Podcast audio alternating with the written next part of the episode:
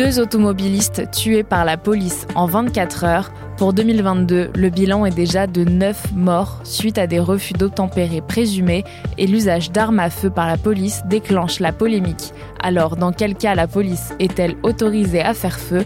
On pose la question à Cécile Olivier, journaliste à BFM TV, chef du service police-justice. Alors le cadre légal, c'est euh, la loi de 2017, l'article 435-1 du Code de sécurité intérieure. En fait, il y a cinq situations dans lesquelles un policier peut faire usage de son arme. Déjà, il y a si sa vie ou celle de tierces personnes est euh, directement menacée, sa vie ou son intégrité physique.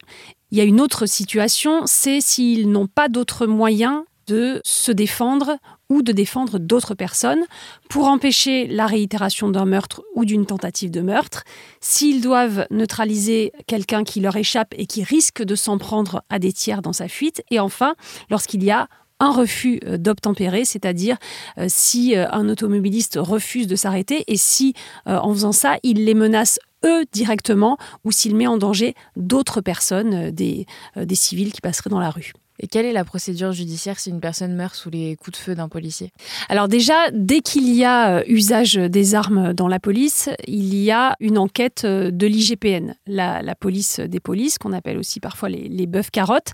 Euh, donc systématiquement, le policier va être entendu pour donner des explications parfois sous le régime de la garde à vue. Ça, dépend de la situation. En fait, euh, si tout est euh, net et carré, que euh, vraiment on se rend compte qu'il était face à quelqu'un de très très dangereux qui risquait vraiment de le tuer, c'est pas forcément sous le régime de la garde à vue.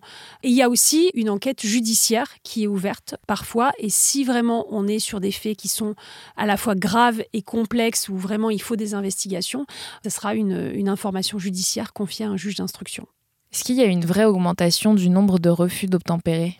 L'année dernière, il y a eu environ 26 000 euh, refus d'obtempérer. 201 fois, les policiers euh, ont sorti leurs armes et il y a eu deux morts.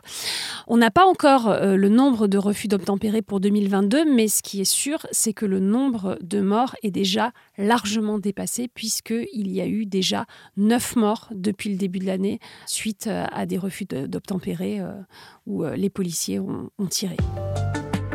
Merci d'avoir écouté ce nouvel épisode de la Question Info. Tous les jours, une nouvelle question, de nouvelles réponses.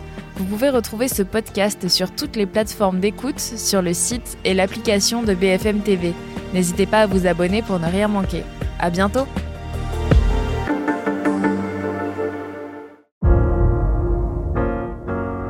Vous avez aimé écouter la Question Info?